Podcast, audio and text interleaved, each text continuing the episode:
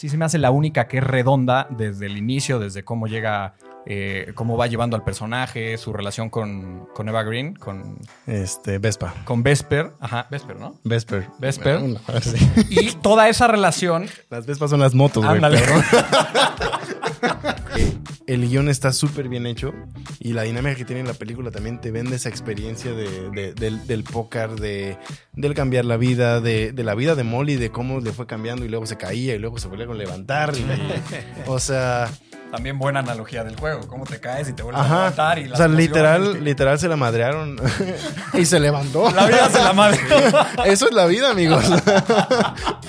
Lo que te quiero decir es con esto es que no hay profesionales de casino de estos juegos. No hay un profesional de blackjack.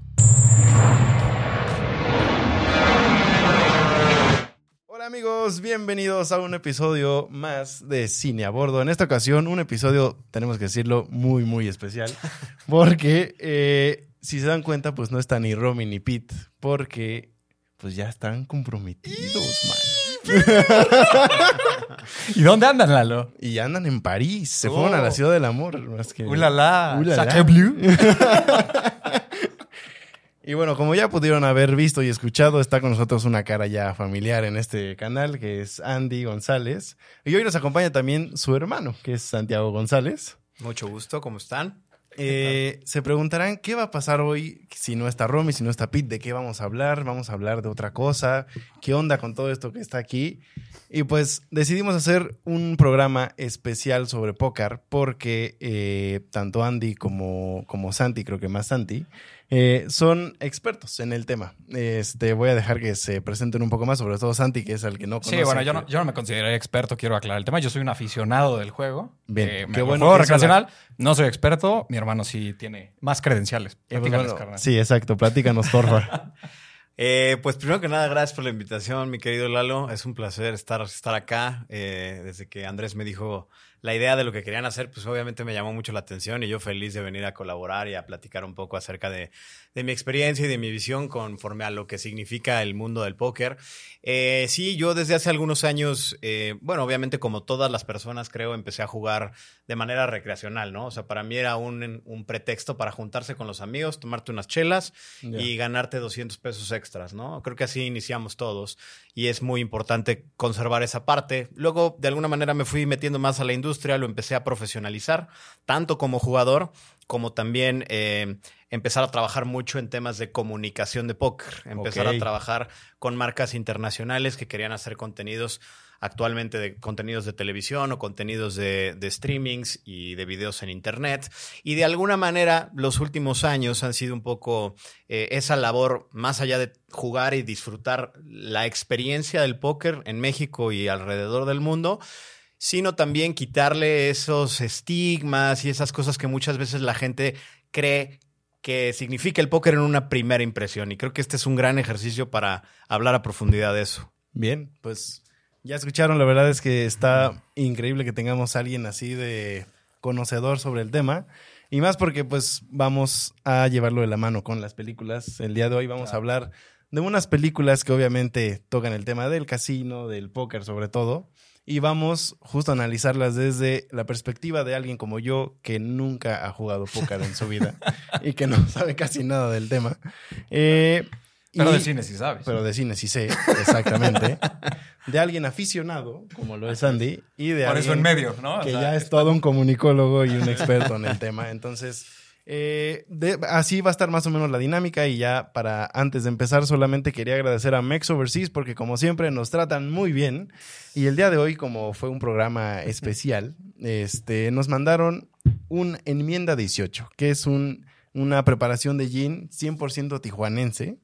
Eh, y está muy rico. Yo ahorita eh, ya probé este con anterioridad y la neta les puedo decir que está sabroso. ah, Está pues, bueno. Salud. Y, y ya, como, como siempre, muchísimas gracias a Mex Overseas, a Danny Mioland por tratarnos tan bien. Y pues ahora sí, comencemos con el programa. Vamos a darle. Vamos a hablar primero de una película que yo tengo que admitir y es un poco mea culpa aquí. No la había visto hasta hace un mes o dos, me parece. y me atrevería a decir que para muchos, no sé qué piensen ustedes, es de las mejores películas de la gente James Bond. obviamente vamos a empezar con Casino Royale. Eh, lo dice en el título y yo creo que adelantándome un poquito, toda esa escena de, del juego en Mónaco, ¿es verdad? Sí. Es una locura, es muy, es intrigante, es apasionante, etcétera, etcétera. Entonces, pues vamos a empezar hablando de Casino Royale. Eh, quiero empezar con tu opinión, Andy, rápido, de la película y ya después lo vamos aterrizando a la parte de- del póker. Ok, Casino Royale, la verdad, para ser bien honestos, es la que más me gusta de las películas de James Bond de Daniel Craig, Sí, pero por mucho. sí. Porque en general, a mí me pasa algo chistoso con James Bond y Daniel Craig. A mí Daniel Craig se me hace un gran James Bond con malos guiones. O sea, creo que todas las películas, o la mayoría de las películas de Daniel Craig, no sé tú qué opinas, no se me hacen tan buenas. O sea, se me hacen, la verdad, como que siempre se me hacen descafeinadas. Tienen muy buenas escenas, tienen muy buenas secuencias, pero en general como películas, ya, ya poniéndolas en el overall, no me encantan. Más que Casino Royale. Casino Royale sí se me hace la única que es redonda desde el inicio, desde cómo llega, eh, cómo va llevando al personaje, su relación con, con Eva Green, con, Este, Vespa. con Vesper. Ajá, Vesper, ¿no? Vesper. Vesper. No, no, sí. Y toda esa relación... Las Vespas son las motos, güey. También hay motos en la peli, así que no Eh, estaba eso sí, no estaba tan perdido. sí. Pero justo me gusta esa relación y toda la relación con Vesper la llevan hasta la última película. O sea, sí es un, Sí. sí es un arco de James un Bond arco, de. Daniel Craig. Ya luego las demás no se me hacen tan buenas, pero Casino Royale se me hace muy buena. Y en general esa escena del, del casino eh, me gusta mucho porque creo que está obviamente muy dramatizada, pero se me hace bien lograda. Sale este Nils Mikkelsen. ¿cómo se llama? Mads Mikkelsen. Mads Mikkelsen, le, le la volteé. Es. uf, Actorazo, Actorazo. eh, es el villano, ahí se empezó a dar a conocer. Creo que fue su primera película o de las primeras en Hollywood. Y en general, pues, Casino Royale, para mí, mi favorita de, de James Bond, de Daniel Craig. Allá, Santi. Santi, tu opinión. Ahorita que estaba escuchando Andrés, creo que el tema de James Bond, o en mi percepción, viene mucho seguido de con qué James Bond creciste primero, ¿no? O sea, el primero que te tocó. A mí me tocó el de Pierce Brosnan. Y entonces, de alguna manera, creo que cuando hizo el cambio me, me costó mucho trabajo Claro. ver a James Bond en el rostro y en las acciones de Daniel Craig.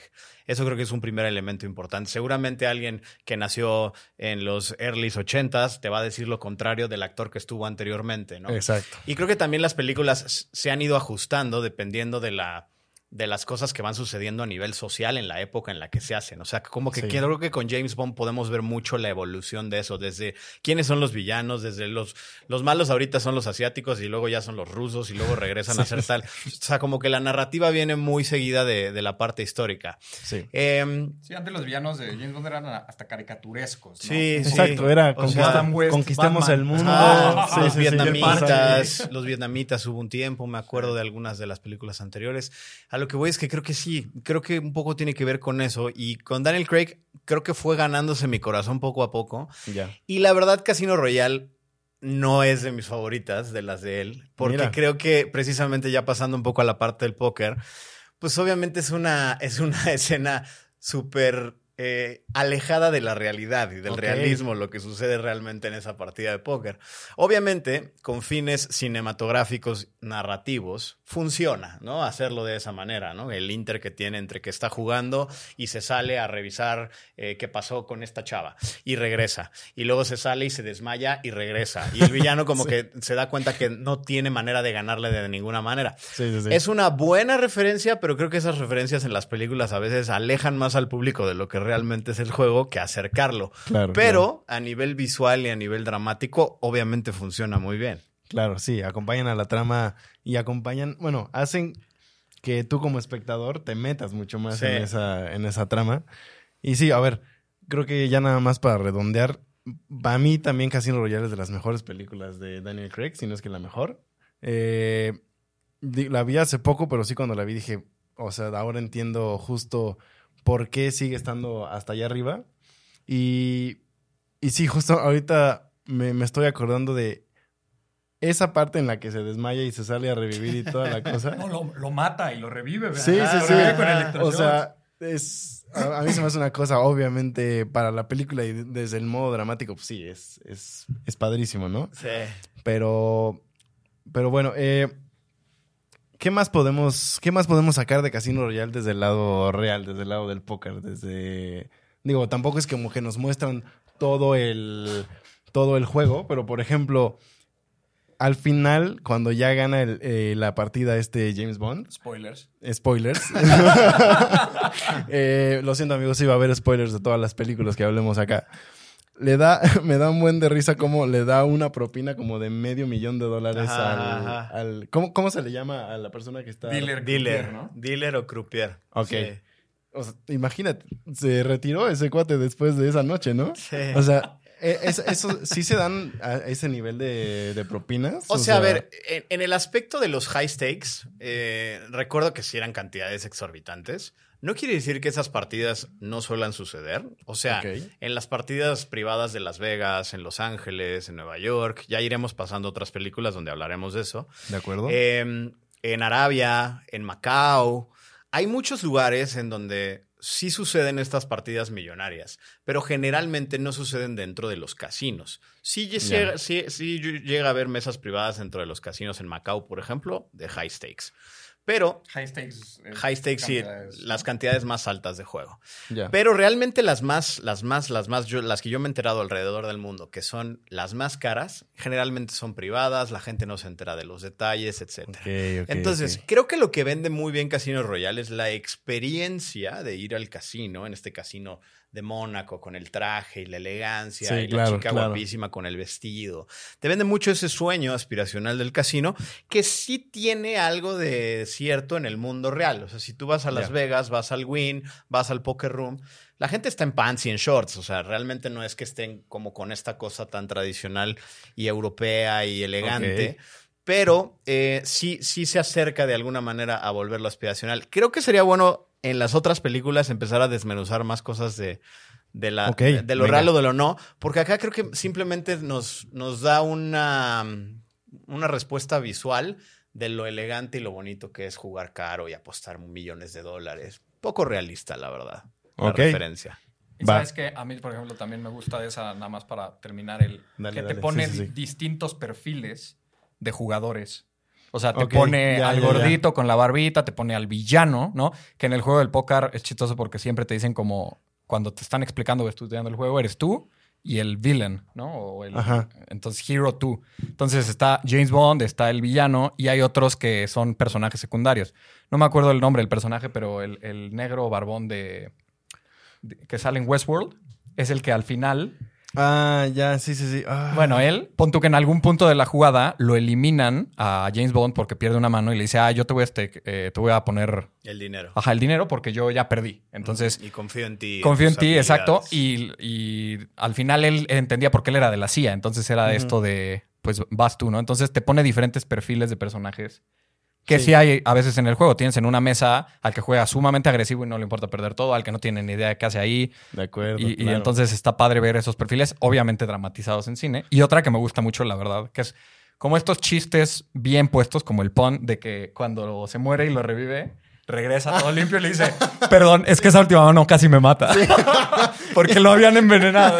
Qué bueno, qué bueno que trajiste esa línea porque sí, ya, lo que sigue. es buenísima, sí, es verdad. Eso que dice del personaje que le pone el dinero, eso también pasa en el mundo del póker. O sea, que alguien más, un tercero, te ponga el dinero para que tú juegues si tienes las aptitudes. Entonces ahí hay otra Claro, referencia si saben interesante. que es un muy buen jugador, Ajá. o sea, si hay alguien que te Sí, pueda te, como te pongo la inversión, Claro. te- el patrocinio exacto, como le quieras llamar, sí existen esos, esos perfiles. Acá lo hacen más de, porque soy de la CIA y queremos, somos Sí, los buenos. Exacto, exacto, como sí. para terminar de vencer al malo. Ajá. Claro, ya, ya, ya. Ajá, pero sí.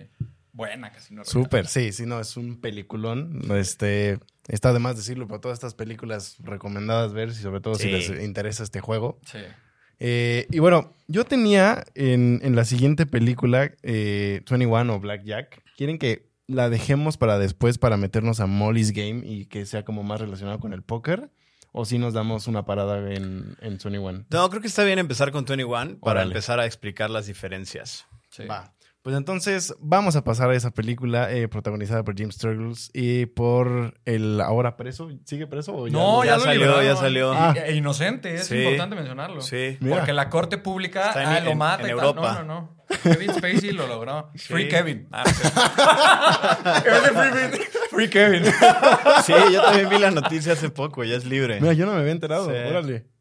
Pues bueno, vamos a hablar de esta película que Eh, si no la han visto, a resumidas cuentas habla sobre la historia de un chavo que en su persecución por poder pagarse su universidad llega con un grupo de estudiantes que se dedican a contar cartas. Que eso también me interesa mucho, que ahorita me digan bien, bien en qué consiste, qué tanto se hace en la actualidad, eh, qué tanto está castigado, porque eh, este Andy me contaba hace, hace, poco que como tal no es ilegal, pero a la vez sí, pero a la vez pasan muchas cosas ahí.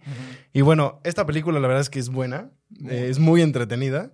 Eh, pero bueno, quiero, quiero, empezar por ustedes. ¿Qué les parece la película? Y ya después vamos adentrándonos al mundo, al mundo real.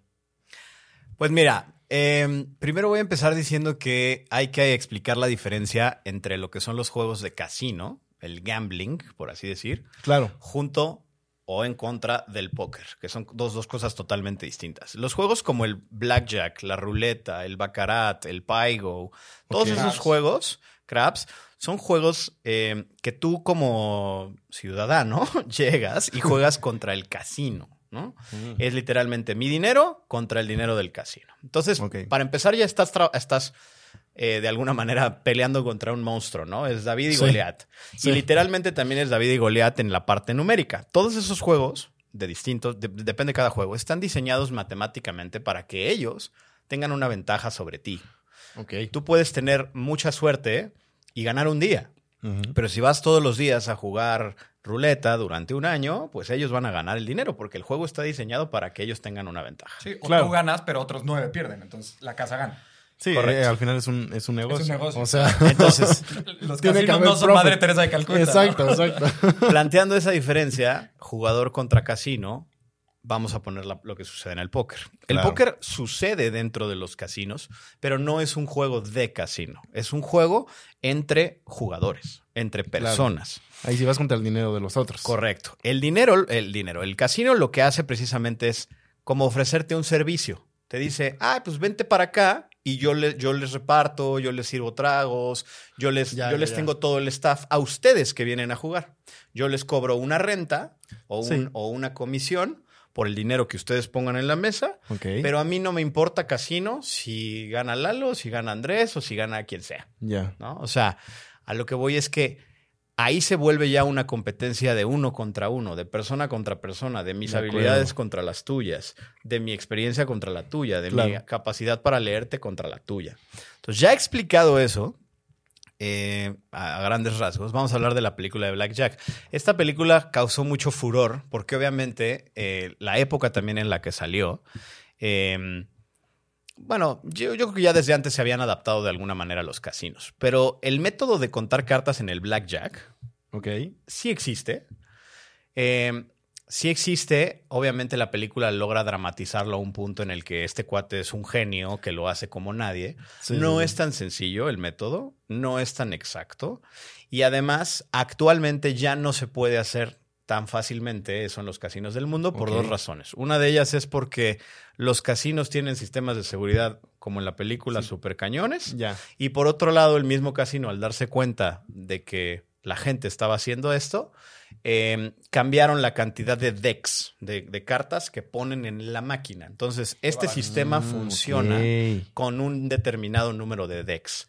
Si el deck de alguna manera es infinito, la cuenta que tú vas sacando ya no la puedes sacar porque es como si extendieras la estimación probabilística. Sí, exacto. Sí, se vuelve. Sí, o sea, tu universo de seis barajas contra creo que es ocho ahora, ya cambia el modelo matemático y ya, no funciona. Sí, y, sabemos que son eh, cosas que se vuelven exponenciales. O sea, no es como que tengas que calcular diez más. De repente ya son mil más posibilidades. Exactamente. Entonces ya esa cuenta que vemos en la película ya no funciona. Mm. Los casinos empezaron a hacer esas adaptaciones. Claro. Y regresando un poco a la parte de que es legal o no es legal, realmente no es ilegal porque no hay una ley en los Estados Unidos o en ningún país en donde diga que hacer ese método sí, esté, contra la ley, pero de alguna manera estos son negocios privados y ellos se pueden reservar el derecho de admisión con alguien, ¿no? Y obviamente lo que sucede en la película, que si llegan a tener estos estas maneras de intimidar al que se quiere pasar de lanza, sí llegan a suceder o sí llegaron a suceder en el pasado. O sea, estas cosas sí están basadas en algo que, que sucedía, quizá.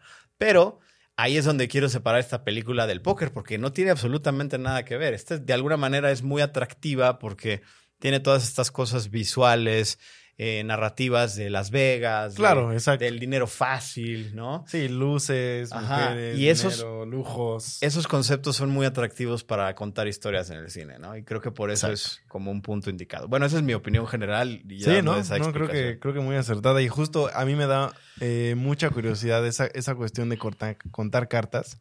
Porque platicaba hace unos días con, con- justo con Andy de que sí no es ilegal, pero a la vez pues simplemente se reservan el derecho de admisión y listo, Claro. y no vuelves a entrar. Este, ahora quería preguntarles, eh, ahor- ahorita ustedes, bueno, tú me contaste, Santi, que ya se crea- aumentaron el número de decks para que ya no sea tan fácil hacerlo como en la película. Pero aún así, o sea, si regresábamos a esos seis decks, ¿ustedes en algún momento han como estudiado o, o lo han hecho o como de cómo se hace o lo han La practicado verdad, o algo así? La verdad, yo nunca, nada. Y es que es lo que te digo, o sea, es que no tiene nada que ver un juego y- con el y- otro. y no como, ya, claro, sí, sí, sí. Ah, y, es que justo, esto es algo que me comentaba fuera de cámaras y también aquí yo estoy metiéndome en lo que ya me habían dicho. Pero eh, Santiago es más eh, de póker, puramente. sí, o sea, yo... es, lo que, es lo que juegas, es lo que comunicas y es lo que sabes. Sí, el, el- el deporte mental del póker. Al Exacto. final es que esos otros juegos que te explicaban esta diferencia, pues es que son juegos contra la casa probabilísticamente imposibles de ganar. Entonces, Ya. O sea, lo que te quiero decir es con esto es que no hay profesionales de casino de estos juegos. No hay un profesional de blackjack. Eso es Ya. un No, de gran Blackjack mito. sí, sí hay. O sea, no realmente, porque no tienen en dónde competir. Por- No, puedes ser muy bueno contando cartas, pero si no hay un sistema, no hay un mercado, no hay una forma de volverlo redituable, no te sirve de nada. No, claro, y ahí justo entra la línea, Claro. lo que yo te iba a decir. Yo a partir de que vi la película, sí, eh, o sea, a ver, no, no lo he hecho, pero estudié cómo era que funcionaba en la película. El ¿no? Que a, cada, ajá, que a ya. las cartas se les da un valor de más uno, menos uno o cero. ¿no? Entonces, un método matemático estadístico en el cual evalúas la baraja y lo, lo juegas en equipos para saber en qué manos del blackjack apostar más o menos y poder ganarle a la casa. Este es un modelo real que desarrollaron estudiantes del MIT, de los cuales está basado la película. o sea, el, el actor de la película va a MIT y quiere pagarse su carrera de, no acuerdo si derecho o medicina en Harvard después. Ajá, exacto. Entonces justo. no tiene dinero, pero es muy brillante, entonces empieza a hacerlo con, con su método. Y no, nada más fuera de la película, que creo que es muy buena y basada en hechos reales. Yo justo hasta hace unos días estaba viendo, si hay, por ejemplo, youtubers que eh, cuentan sus experiencias que van en equipos todavía y lo hacen y van por el mundo y van detectando y hay como estos grupos donde todavía sí lo siguen haciendo de manera eh, regular. O sea, Ok. ahora, que profesional o no, pues es, eh, sería difícil decirlo, ¿no? Pero sí es algo que existe, ¿no? Porque al final preguntabas, ¿es legal o no es legal? Pues es que no estás haciendo nada ilegal contra el juego. O sea, no estás, Claro. no estás viendo las cartas antes. Estás jugando dentro de los límites del juego con otra regla y cuando el casino se da cuenta de eso y a la larga ya ven una anomalía, te decir, ¿sabes qué? Eh, ya no puedes entrar. De Pero acuerdo. eventualmente no estás haciendo trampa. Simplemente están las reglas establecidas, tú le ves un, un giro y juegas de otra forma. Es como si yo te dijera, vamos a jugar Monopoly, pero yo ya me puse a estudiar todas las veces cuáles son las cartas Sí, que más y las rentas. Me vuelvo muy bueno en Monopoly porque dice el, el dicho, ¿no? Eh, el que conoce mejor las reglas que todos los demás sabe cómo doblarlas Claro, y dominarlas. ¿no? claro, Entonces eso entra un poco en, en el blackjack y porque es padre... eh, pues ver estas historias de David contra Goliat que le decía bien Santi, ¿no? De Exacto. Cuando entiendes bien las reglas y puedes, pues, dominar estas ligeras ventajas que ves a través de matemáticas o a través de habilidad o a través de leer eh, para generar estos resultados o estas historias increíbles, que fue lo que pasó en la película de Blackjack. De acuerdo. Sí, Súper. o sea, lo que yo digo del profesionalismo, pues no, no, no puedes ser profesional porque para empezar, para ser profesional de algo tienes que, tiene que ser legal, tienes que trabajar de eso, Claro. tienes que tener constancia, tienes que tener un mercado, tienes que tener competencia, tienes que... Y eh, pues esas cosas no se dan. Que vayas por el mundo buscando chances de, pues sí, pero eso no es una profesión, ¿no? Ya, o sea, ya, ya, claro. no Sí, hay sí, un, sí. algo que lo sostenga. Pero sí, de acuerdo con lo que, con lo que dice Andrés, o sea, al final creo que esta esta película se volvió así de popular pues por lo que vende, ¿no? Ese sueño de la inmediatez de, sí, de ganarle al grande, ¿no? sí, De- que de- sí es de- muy atractivo. Sí, y que incluso en escenas dice, está cañón, porque mi primera vez en Vegas generé más en una noche que lo que hubiera ganado cuatro años y medio que vendía corbatas, ¿no? En una Claro, tienda. Entonces, sí, sí, sí. poner esa, e- esos niveles de realidad también es muy padre en el cine. Es como Sí. decir, lo que puedes ganar 8 dólares la hora contra el dinero rápido a, a dimensionar las oportunidades y la vida que se puede abrir con el elemento de... Sí, y al final del día drama. hay que, hay que ser muy sinceros, mucha gente tiene el, el famoso daydreaming, ¿no? O sea, que ojalá y tu vida cambiara así de, de putazo, ¿no? Pero bueno, eh, yo, yo, yo estoy increíblemente entretenido. está padrísimo todo esto que nos están contando. Eh, pues creo que dejemos un poco de lado a Blackjack. Vamos con una película que me interesó mucho cuando estuve haciendo como el research porque no la había visto. Eh, Molly's Game. Uf. Eh, eh, protagonizada por Jessica Chastain, que qué guapa es, por cierto. Dios mío, siempre Qué se ve muy bien. Y estuvo aquí en México, estuvo en el concierto de Taylor Swift. Sí. ¿Qué? En el Foro Sol, sí, No. sus historias. Jessica, México te ama. Los días que Dios está de buenas hace cosas bien Ya, bonitas. sí, ¿no? sí, sí, definitivamente. Y ese día se despertó, pero muy de buenas, cabrón. O sea, ese día se despertó con la pila al 100, güey. Sí, sí, sí, sí. Pero gracias, bueno, gracias. eh, exacto. A los agradecer señores más que Sí, nada. sí, sí. Chan, Agradecer. Chan Stein- Chan Spain, ¿no? O sea, Eh, ok, Molly's Game. Que creo que de, de las películas que, que elegimos hoy es la que está basada en, en hechos mucho más, este... Bueno, que toda la película es hechos reales, básicamente. Eh, creo que es, es una película muy interesante, sobre todo por cómo se relaciona con todos estos actores de Hollywood que nosotros conocemos, ¿no? Y, y que la película logra como justo meterte en este mundo también de la inmediatez y, de, y del estar ganando, porque justo hay una escena en la que cuando Molly llega por primera vez a estas mesas de, de póker privadas y lo que gana esa noche a comparación de lo que estaba ganando como secretario, no me acuerdo de qué trabajaba, Sí. pues sí, y, y justo es gracias a eso a que empieza a perseguir este, este sueño de, bueno, pues voy a hacer yo mis mesas, mis juegos, etcétera, jugadas, etcétera, y todo eso.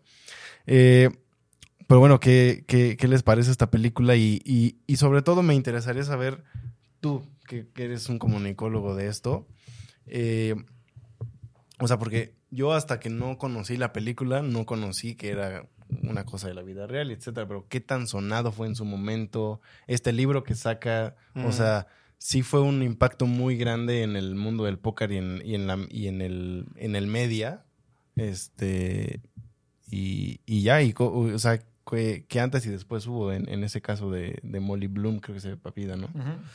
Sí, creo que eh, para mi manera de ver las cosas, la película de Molly's Game es la que mejor se acerca, la que mejor logra muchas de las cosas, Ok. la que mejor comunica muchas de las cosas que suceden en el universo del póker. Em, Nice. Primero es importante, bueno, ya hicimos esta división entre lo que son los juegos de casino y lo que es el póker, ¿no? Al final la historia de Molly Bloom, Molly's Game, no cuenta la historia de una chava que jugaba póker. Lo interesante de Que eso ella es lo interesante también, Ajá. exacto. es cómo ella encontró una oportunidad de negocio alrededor de un mundo Claro. que ella no conocía. Claro, ¿no? claro. Que era sí, sí. organizar esas jugadas de póker. Em, creo que es primero importante decir que casi todas las referencias que hacen ahí, tanto a nivel eh, visual como narrativo, son muy puntuales, son muy exactas. Te explica Wow. muy bien eh, los ejemplos cuando te ponen las cartas en, ya sabes, en, en- en digital de aquí el jugador tal tenía rey rey y el flop marca tal tal tal y entonces la probabilidad es tanta y aquí le apuesta, pero entonces acá eh, él no sabe que el otro no tiene idea y tal. O sea, es muy muy clara en esas Muy didáctica, ¿no? muy exactamente, muy didáctica en esas explicaciones. Eh, y también nos hace ver muy bien, o, o se acerca bastante a cómo suelen ser estas jugadas clandestinas, se les puede decir, home games, se les dice en inglés. Eh, y explica muy bien cómo se ha ido también adaptando la ley y las leyes en los Estados Unidos conforme a las apuestas, ¿no? Los Estados Unidos es una es un país que, bueno, él- eh, ellos, al ser los creadores de las modalidades de No Limit Hold'em, PLO, que son todos estos distintos tipos de juego, ellos son los creadores, ellos empezaron a desarrollarlo, ellos crearon Las Vegas hace tantos años. En Estados Unidos se creó la Serie Mundial de Póker. En Estados Unidos se hicieron las prohibiciones de alcohol, de apuesta en los años en donde se hicieron. Luego Sí, sí, sí. cambiaron. Luego dijeron, solo en esta ciudad se va a poder apostar. Tú no puedes apostar en tu casa y verte beneficiado. O sea, creo que todas las cosas que van sucediendo en Molly's Game nos ejemplifican bastante bien también esas lagunas legales que suceden y que existen actualmente. Es bastante atinado. Wow. Eh, tú hoy en día en los Estados Unidos puedes organizar una jugada de póker de dinero real con tus amigos. Puedes ofrecerles un trago, una cena, eh, todos como los servicios. Supongamos que organizamos una aquí, tú eres el host, ¿no? Claro. Y tú, Tú pues, eres Molly. Tú eres Molly y tú nos invitas unas cervezas y demás. Ajá. Ahora, como nosotros vamos a, a- a poner fichas en la mesa que son dinero real, Claro. tú funges como la casa, ¿no? Tú Ya, tienes que sí. ser el responsable de que si yo gano 200 pesos eh, y, por ejemplo, Andrés pierde 200, pero Andrés no te ha pagado, pues tú te encargas de pagármelos a mí y tú ya luego verás cómo cobrárselos claro. a él. O sea, soy banco, pues. Exactamente. Ahora, como sucede en Molly, ella se convierte en la casa, ¿no? Pero ella cubría esos pagos de los jugadores con su propio dinero. Lo que sucede realmente en un casino por el cual siempre puedes pararte de jugar y que te paguen es porque ellos eh, te están cobrando el servicio, la renta, por darte el servicio eh, que, te, que te contaba anteriormente. O sea, Ya. tú, tú en Estados Unidos puedes hacer esta jugada, pero no puedes cobrarnos a nosotros por organizarla. Eso es lo que es ilegal en Estados Unidos, Ya, que ok, es ok. tomar un rake. ¿no? Sí. If you take a rake, you're breaking the law. Eso, eso dice literalmente en la, en la película. Ya. Si tú la organizas de amigos, ¿cómo ganaba Molly al principio cuando no rompía la ley? Como su jugada era tan buena y tan atractiva para los jugadores, ellos le daban buenas propinas para que los volviera a invitar. Exacto. Sí, sí, sí. Justo. Entonces, de alguna manera se ganaban su lugar con las propinas. Ahora, en Estados Unidos, esa sigue siendo la ley y la regla. El póker en línea, que esa es otra cosa de la que no hemos hablado, Mm. es completamente ilegal en los Estados Unidos. Solo Ah, se ¿sí? puede jugar de manera presencial. Entonces, en ese aspecto creo que Molly logra, Molly's Game logra eh, platicar y exponer muchas de las cosas muy cercanas a la realidad. Y es que más allá de de verdad yo ponerme a dar muchas explicaciones, sí recomiendo que sea una película que vean, porque es muy didáctica y te explica muchas de las cosas. Porque aquí yo me podría poner a hablar de en mil cosas que suceden, eh, pero en ese aspecto sí es bastante, bastante cercana. Y ahora, hace rato me preguntabas, ¿qué pasó a raíz de la historia de Molly? Obviamente la película se cuenta bajo la aprobación de la verdadera Molly Bloom. Claro. No, Sí, de hecho, obviamente- es- funge como coescritora. Exactamente. Van a hablar dentro de todo lo malo que sí acepta de su vida, las drogas, los errores, todo eso. Yo estoy casi seguro que ella también se echó la manita con eso. Obvio. O sea- si ya te vas a exponer de esa manera. Exactamente. No creo que haya contado realmente todo lo que sucedió, pero sí es bien interesante saber que durante esos años hubo tantas personas eh, importantes en, en el medio, actores, atletas importantes, príncipes, gente de la mafia rusa, que Sí. estaba involucrada realmente en las jugadas de Molly, ¿no? Entonces, lo que al final el juego provoca es que muchas personas con dinero se junten y eso hizo que en su momento el FBI se pusiera a hacer muchas preguntas. Sí, ¿no? dijera, claro, sí, que está, está pa- pasando ¿Qué está pasando aquí? Ayuda. Sí, sí, sí.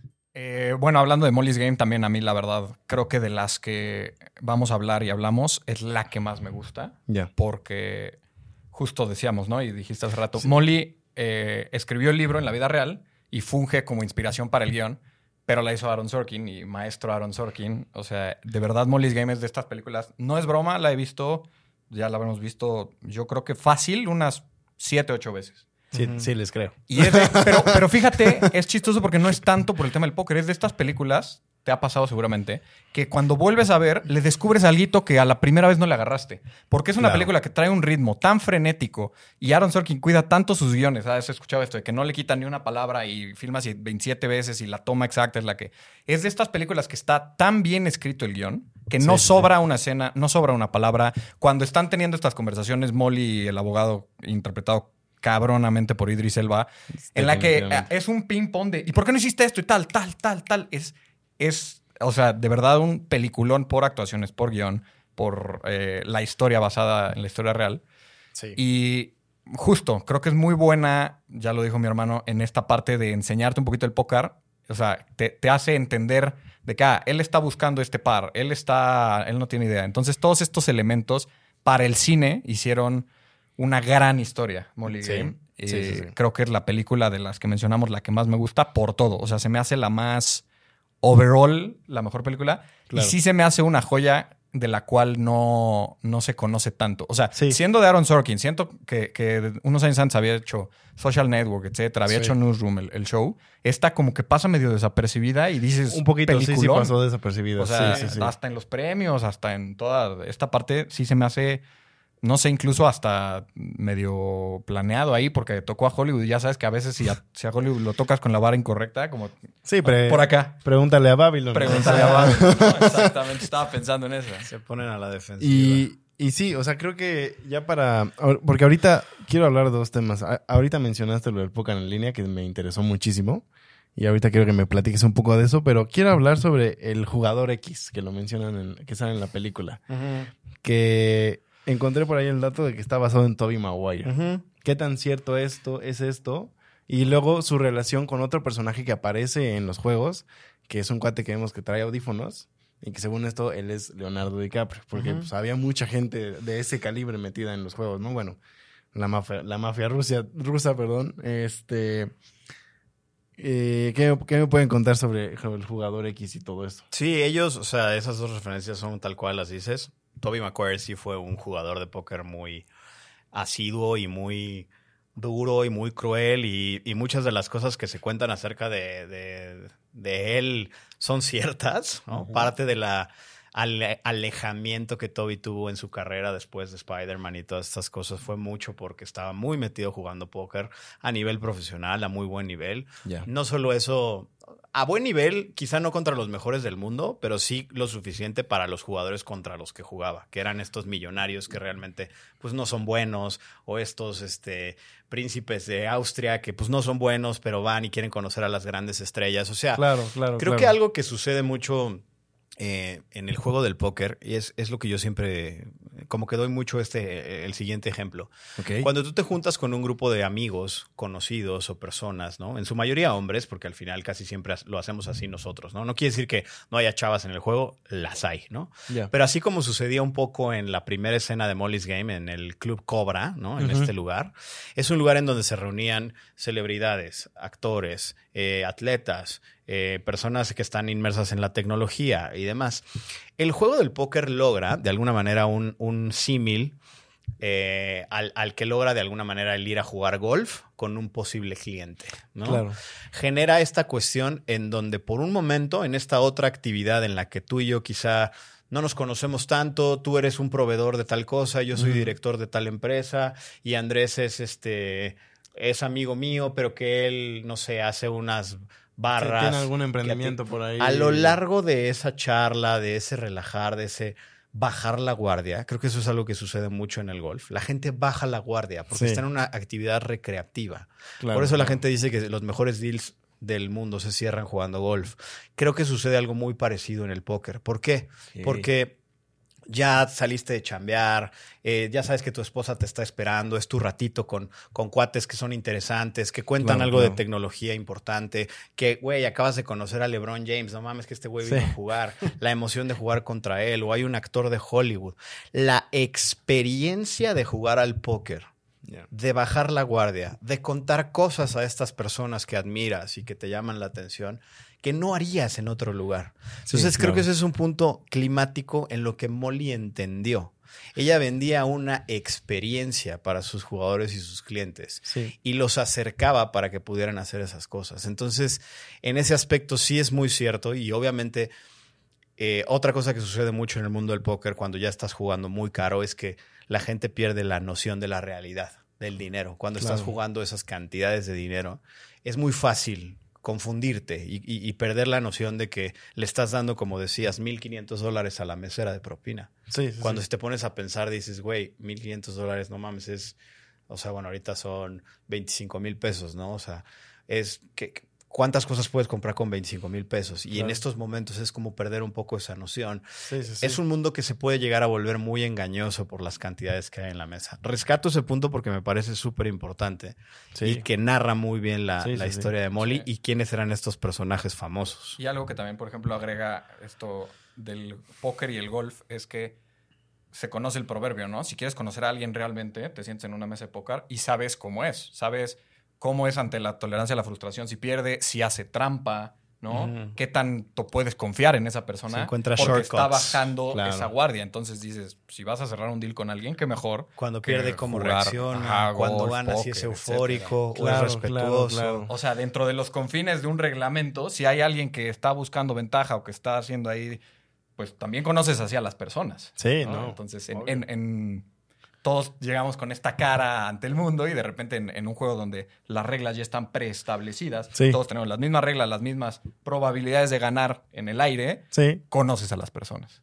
sí, sí, sí. Y creo que, justo como decías, eh, creo que me quedo con eso, eso que, eso que mencionaba. O sea, todo lo que han mencionado es súper bueno, pero, o sea, eso, a- aterrizándolo a la película más bien, es.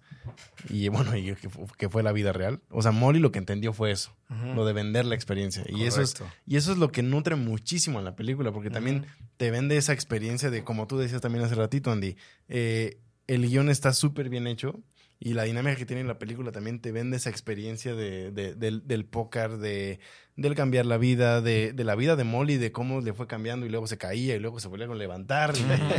o sea, También buena analogía del juego, cómo te caes y te vuelves a levantar y o las sea, emociones. literal, literal se la madrearon y se levantó. La vida se la madre. Eso es la vida, amigos. La vida es un ruso puteándote cuando no te lo esperas. Y se encerró a recuperarse hasta ya sé. No, sí, yo creo que... las traiciones y las, Sí. conveniencias. y- y yo, yo creo que fuera, de, fuera de Casino Royale, que es una gran película, esta, eh, y, por, y por lo que escucho, es la que más recomiendo ahorita. O sea, véanla si se quieren meter al mundo del Sin póker, si les interesa, si se quieren a lo mejor meter más a profundidad. Vean esta película si no la han visto, porque de verdad eh, vale mucho la pena y está muy bien hecha. Y pues bueno, para cerrar, yo traía la película de Rounders también aquí a la mesa. eh, que esa es la única de las tres que yo no he visto. Y quería que me contaran qué tal este. ¿Qué les parece esa? Porque de esta encontré. Cuando estuve haciendo como un poco la investigación, ya ves que luego hay ese tipo de videos en YouTube de que todo lo que está mal con esta película. ¿Sabes? Y Lalo, ok. Y, a- y ahí de repente me apareció Rounders. Entonces, ¿qué está mal con esa película o qué no hicieron tan bien? ¿Sabes? Eh, yo creo que la película, esa película en particular es un icono Ya. por la época en la que salió. Sí. Eh, hace rato fuera de- del aire, fuera de la cámara, estábamos hablando como de las fases que ha vivido el póker, ¿no? El póker noventero, ¿no? El póker incluso previo al año 2003. Pero online también, ¿no? pre, pre-póker online, pre-boom póker online, ¿no? Eh, en los 2000 hubo un fenómeno de un jugador totalmente desconocido que se gana la entrada al campeonato mundial de póker siendo un recreacional y gana el, el evento principal y se vuelve millonario a raíz de este Wow. cuate que se llama, además el güey se llama Chris Moneymaker, se apellida Moneymaker.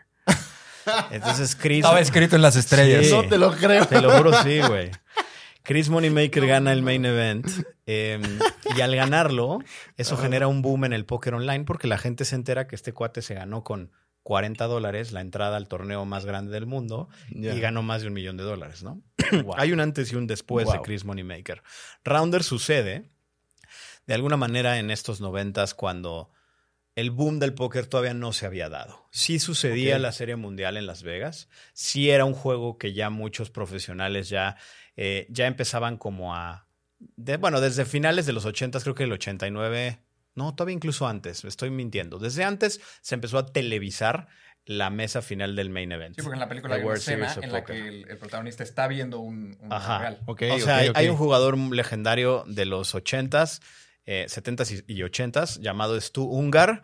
Y Stu Ungar tiene leyendas de, la- de- de ser un apostador de la, de la vieja escuela, en donde de alguna manera todavía el juego no se no evolucionaba a volverse esta disciplina mental que hoy ya es. Claro. En esa época todavía estaba mucho más cercano a que, que los jugadores profesionales incluso tuvieran vidas muy descontroladas porque fueran gamblers jugando otro tipo de cosas. Ya. Creo que la manera en la cual el juego ha ido evolucionando es que los mismos, los profesionales de hoy en día no tienen nada que ver con lo que eran en los 70s, ¿no? Ya, sea, claro, claro. ya hoy literalmente son cuates que hacen yoga y que son unos genios matemáticos y que meditan y que se alimentan perfecto y son veganos y porque han entendido que optimizando de alguna manera su capacidad van a tener mejores resultados. Pero Sí, como sí, en toda sí. industria esto ha ido evolucionando.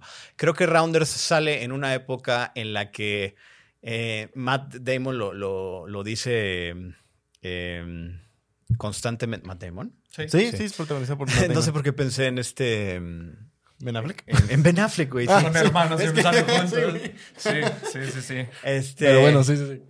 Bueno, Matt Damon algo repite y como que su gran lucha en la película es convencer a su novia de que él no es un vago, que él tiene un don, que él es muy bueno Claro. y que eh, simplemente cuando perdió todo su dinero fue porque tuvo mala suerte. La, la- la historia un poco y la, la- lo, que, lo que Matt Damon logra durante toda la película, primero es convencerse de negar su naturaleza para tener una vida estable con su novia y con su pareja. Una vida ¿no? normal. ¿no? Y siempre se está peleando con eso, se está peleando con eh, la tentación de volver a jugar, pero no una tentación pecaminosa o riesgosa de que tiene a su amigo al, al Worm, al lombriz, que es este Edward Norton, Edward Norton, que Edward Norton sí. es este cuate que ah, tiene como atajos, que hace trampas, que, que tiene otra visión de ver el juego y de ver, y, y él literalmente se va gambleando la vida todos los días. Matt Damon es el ejemplo del personaje que es muy estructurado, es muy disciplinado, pero te digo, durante toda la película se está peleando con su propia naturaleza.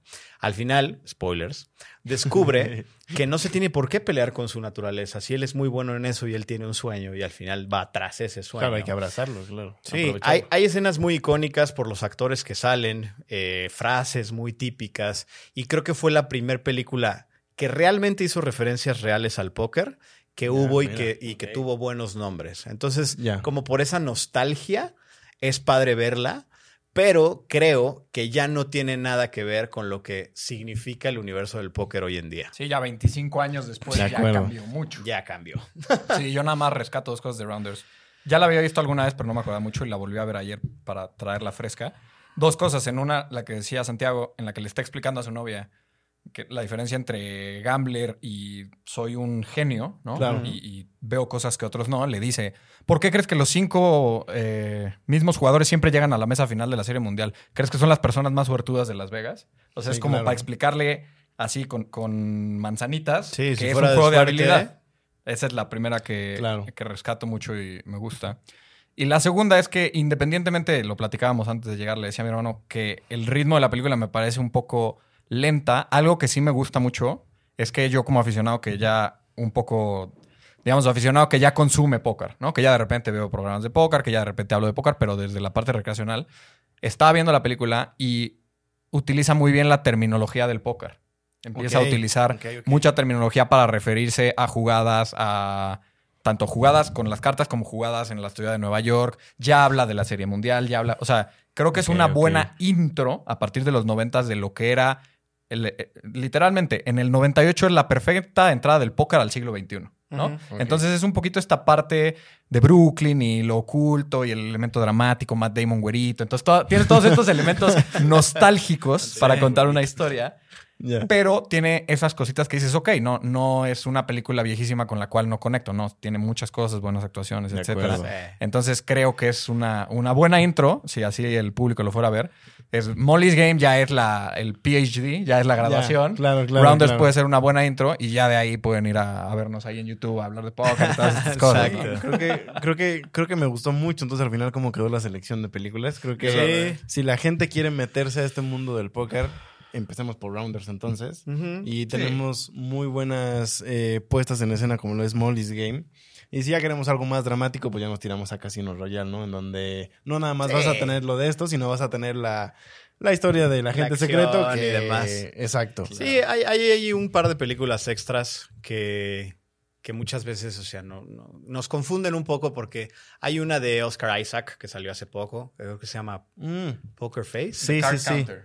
The Card Counter, que se supone que iba a ser de un cuate que juega póker, no tiene realmente referencias reales. o Juega sea, bien poquito. No juega una vez, no, no se dejen engañar. ok, ok. Y la neta es mala. Es- O es sea, bastante lenta, mala. Es mala. Luego hay otra que salió hace poco de, de- y me pongo de pie el señor Russell Crowe, que se llama Poker Face, esa sí es. Ujú. Que Ok. también Eso no nació con una idea de ser un tipo de película y por cuestiones de producción y de logística, pandemia y todas esas cosas, ya no fue el producto que todos esperábamos, Ok, se decepcionó ok. también un poco. Hay una que se llama Mississippi Grinder, que es con este actor australiano. Sí, eh, no me acuerdo. El villano de, eh, de. Rogue One y Ryan Reynolds. Correcto, Ryan bueno. Reynolds, Ah, ya, que ya, tiene ya. algunas referencias no muy buenas. Y hay otra que no mencionamos, que esa sí se las recomiendo porque es una chick flick muy ligera, que es la de Lucky You, con Eric Bana y Drew Barrymore, Ah, mira. que él es un jugador de póker en Las Vegas también, 2000 eh, y te da como cierta noción. Como concluyendo un poco con eso, para que pasemos a lo siguiente, sí creo que las referencias en el cine todavía están alejadas de lo que es el universo eh, Real. real. Pero hay buenos acercamientos y creo que y creo que está bueno porque muchas veces todo esto que nos estamos tomando el tiempo de explicar en una hora e incluso estoy seguro que la gente del canal que vea esto va, va a seguir teniendo muchas preguntas. Sí. Hay muchas cosas que explicar. Claro. Creo que las referencias cinematográficas nos generan una buena idea, pero Claro. es como una pruebita realmente de lo que realmente es, el- es la industria. Sí, y yo nada más agregaría eso. Creo que a mí me gusta que haya estas historias que aunque no son muy fieles a lo que es la vida real, por lo menos creo que lo que logran es contar una buena historia y otra que a mí me, me ha pasado, por ejemplo, con Oppenheimer, obviamente es una obra de arte, pero hay películas que independientemente de la historia que cuenten puede cambiar el escenario, pero te van a causar una genuina curiosidad por conocer más. Exacto. Y varias de estas películas sí lo generan. Decir, ah, bueno, no tenía idea. Por ejemplo, a mí eso me causó Black Jack en su momento. Sí, Dije, oye, claro. ¿qué onda? Ya fui a leer, fui a investigar el método, fui a ver la- las personas reales, cómo se cuenta, porque Claro, es claro, claro. muchísimo más complicado de lo que parece, pero que es esa gotita de curiosidad que le dice a la audiencia como, oye, si quieres más, este es un buen intro y ya, ya tú con, con tu Google ve a, ve a buscar más, ¿no? No te lo voy a dar masticadito Sí, y en la sí, boca. sí, sí. No, creo que concuerdo al 100% y, y justo de aquí quiero ligar a la última dinámica del programa porque ya este ya casi ya casi acabamos el programa y antes de eso quería agradecerles porque qué bárbaro, qué tipo de comentarios se acaban de aventar. Eh, o sea, creo que el que no salga con curiosidad de, de ver estas películas o de adentrarse al mundo del póker, porque yo salgo con esa curiosidad, de plano no, o no nos vio, o no sé qué onda con, con ellos, porque, porque qué interesante todo esto, la neta. Y, y bueno, quiero, quiero cerrar el programa con una dinámica que pensé. Hace unos años vimos el fenómeno que fue Queen's Gambit, esta serie de Netflix, que después de su estreno, todo, todo lo relacionado al, al, al ajedrez se exponenció. La venta de tableros, la, eh, las inscripciones a cursos, las inscripciones a lo que quieras. Chess.com se fue al Ajá, cielo en exacto. evaluación, sí. Entonces quería, quería preguntarles así rápido, tampoco eh, nos metamos tanto porque nos podemos aventar otra hora planeando esto. Pero, ¿qué harían ustedes o qué elemento del póker, qué cosas del póker agregarían a una serie o a una producción audiovisual como para que la gente tuviera ese boom? O sea, como para que la gente volviera a tener esa, esa hambre como de aprender o de mínimo, como tú bien decías, esa curiosidad que unas de estas películas que mencionamos sí te la dan, pero al nivel de lo que fue Queen's Gambit, que sí fue una locura.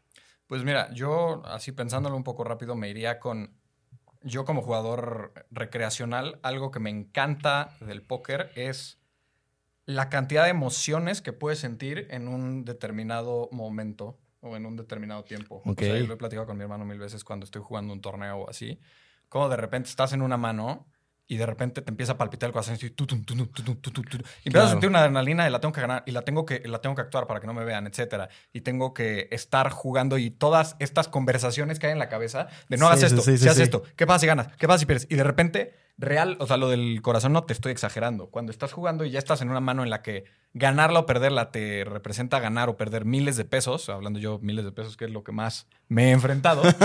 si estás así, tu, tu, tu, tu, y por dentro es entonces, ¿qué hago para que no se me vea eso Sí, en un Para que la mano no se me vea. Exacto. ¿y qué hago? Y, O sea. y- y no volteo a ver, etcétera. Toda esta parte en un lenguaje cinematográfico, con un diálogo interno, creo que la gente puede conectar mucho con eso. Y agregaría nada más al final el la gloria de ganar algo y cómo tu química o tu neurociencia en el cerebro puede cambiar de, ah, gané y esos swings emocionales o lo perdí todo. Porque Rounders, por ejemplo, lo hace al principio, pierde todo, pero es como de, ah, pues tengo que volver a empezar mi vida. Pero imagínate un- una escena más real donde es que perdí todo y perdí la casa y mi mujer me va a dejar y los hijos, etcétera. O sea, bien dramatizado, yo lo llevaría por ahí. Hmm. Creo que puede la gente conectar con eso, que el average Joe o la persona común puede decir, ah, o sea, todo eso pasa en un juego. Me late. Sí, sí, sí. Me gusta mucho. Eh, Santiago. Sí, eh, antes de, de contestarte la pregunta, nada más muy rápido, porque me di cuenta que he dicho varias veces que están lejanas estas referencias al mundo real. Y quiero simplemente decir qué está sucediendo con el póker a Ah, nivel mundial. Súper. Sí, sí, sí. Creo que es muy importante hacer ver que el póker es una competencia intelectual, es un deporte mental, ya avalado Sí. en muchos países, ya dejó de ser esta cosa de gambling, ¿no? Hay torneos Claro. internacionales por miles y millones de dólares todos los meses en todos los países. En Latinoamérica está creciendo muchísimo, en Uruguay, en Argentina, en Perú, en Chile, en Brasil, en México. Ya hay todas estas competencias, las leyes se han adaptado. La Serie Mundial en Las Vegas es el perfecto pretexto para juntar gente de todo el mundo que va literalmente a competir intelectualmente, desde ser jugadores recreacionales con poco conocimiento teórico y matemático del juego a los más dedicados, expertos, exactos, puntuales. Entonces eso es importante decirlo, porque sucede todo esto como deporte mental en el mundo. Y lo que Hollywood muchas veces nos trae es obviamente todos los conflictos, las traiciones, los Claro. riesgos, El el, drama. perderlo El todo, el sí, sí. drama, Claro. que también existe en este mundo real, ¿no? Claro. Pero pongo estos dos escenarios como para entender y ya empezarnos a quitar esa idea de que vas a perder la casa y demás. Cuando alguien le- les diga, soy jugador profesional de póker, háganle preguntas, porque seguramente es alguien que, Sí. que- que entiende de inversiones de alto riesgo, de manejo de emociones, de estructurar bien planes de trabajo, de ser disciplinado con su cuerpo, con su mente, con sus estiramientos, con su alimentación. Todas esas cosas también están detrás del juego. Sí, como dices, ya no es una persona que nada más está buscando hacerse rico. O sea, ya es alguien que se está nutriendo y que es una persona es una centrada. profesión. Sí, sí, sí, Ajá, claro. Entonces, ya nada más como diciendo esto, eso está mucho más acercado a la vida real. Ahora, evidentemente, si vamos a hacer historias de ficción, vamos a contar todas las otras cosas que son atractivas y que sí están vinculadas a las emociones humanas. Entonces, tú decías hace un momento que Queen's Gambit, en efecto, es una joya. Una joya, es una sí. de mis series favoritas sí. porque es perfecta en la actuación, en la narrativa, en la manera que ponen en pantalla esta, eh, estos elementos visuales para Claro. hacerte entender el ajedrez de una manera tan fácil que conectes emocionalmente. Eh, creo que literalmente podrías, con los elementos que suceden en Queen's Gambit, hacer perfectamente una serie de póker contando todas estas cosas que Andrés menciona, ¿no? O sea, Sí, claro. al final el juego del póker es, es un juego de información incompleta, es una constante toma de decisiones, Sí. es una constante toma de decisiones con consecuencias buenas y malas que a veces no dependen de ti. Que a partir de que te sucede algo negativo que tú no puedes controlar, cómo te sobrepones a eso para tomar una buena decisión a la siguiente vez. O sea, en una hora de estar jugando póker, agilizaste muchos procesos de vida, de aprendizaje, de aprender una lección, de corregir, que a veces nos pasan en la, en la vida humana en dos meses. El, el póker al final es una analogía de la vida porque te acelera muchos de los procesos de alegría, frustración, tristeza, miedo. Ya perdí más de lo que puedo. ¿Qué pasa si pierdo más? ¿Qué pasa si pierdo dinero que no tal? ¿Cómo reacciona? Claro, ¿Cómo interactúa? Sí, sí, sí, sí, sí. Todos esos elementos que estoy describiendo de manera muy rápida ya para terminar, creo que si se pudieran traducir a la pantalla, que si Claro. se pudieran poner así en referencia, no solo haría que el público entendiera el trasfondo del juego, sino que sería muy atractivo, muy intrigante y que te tendría al borde de la pantalla porque al final empatizas con las emociones Exacto. de ese Sí, personaje. sí, sí. Em, Sí, emociones humanas. spoiler alert, yo estoy trabajando en proyectos a nivel audiovisual Mira, me para eso.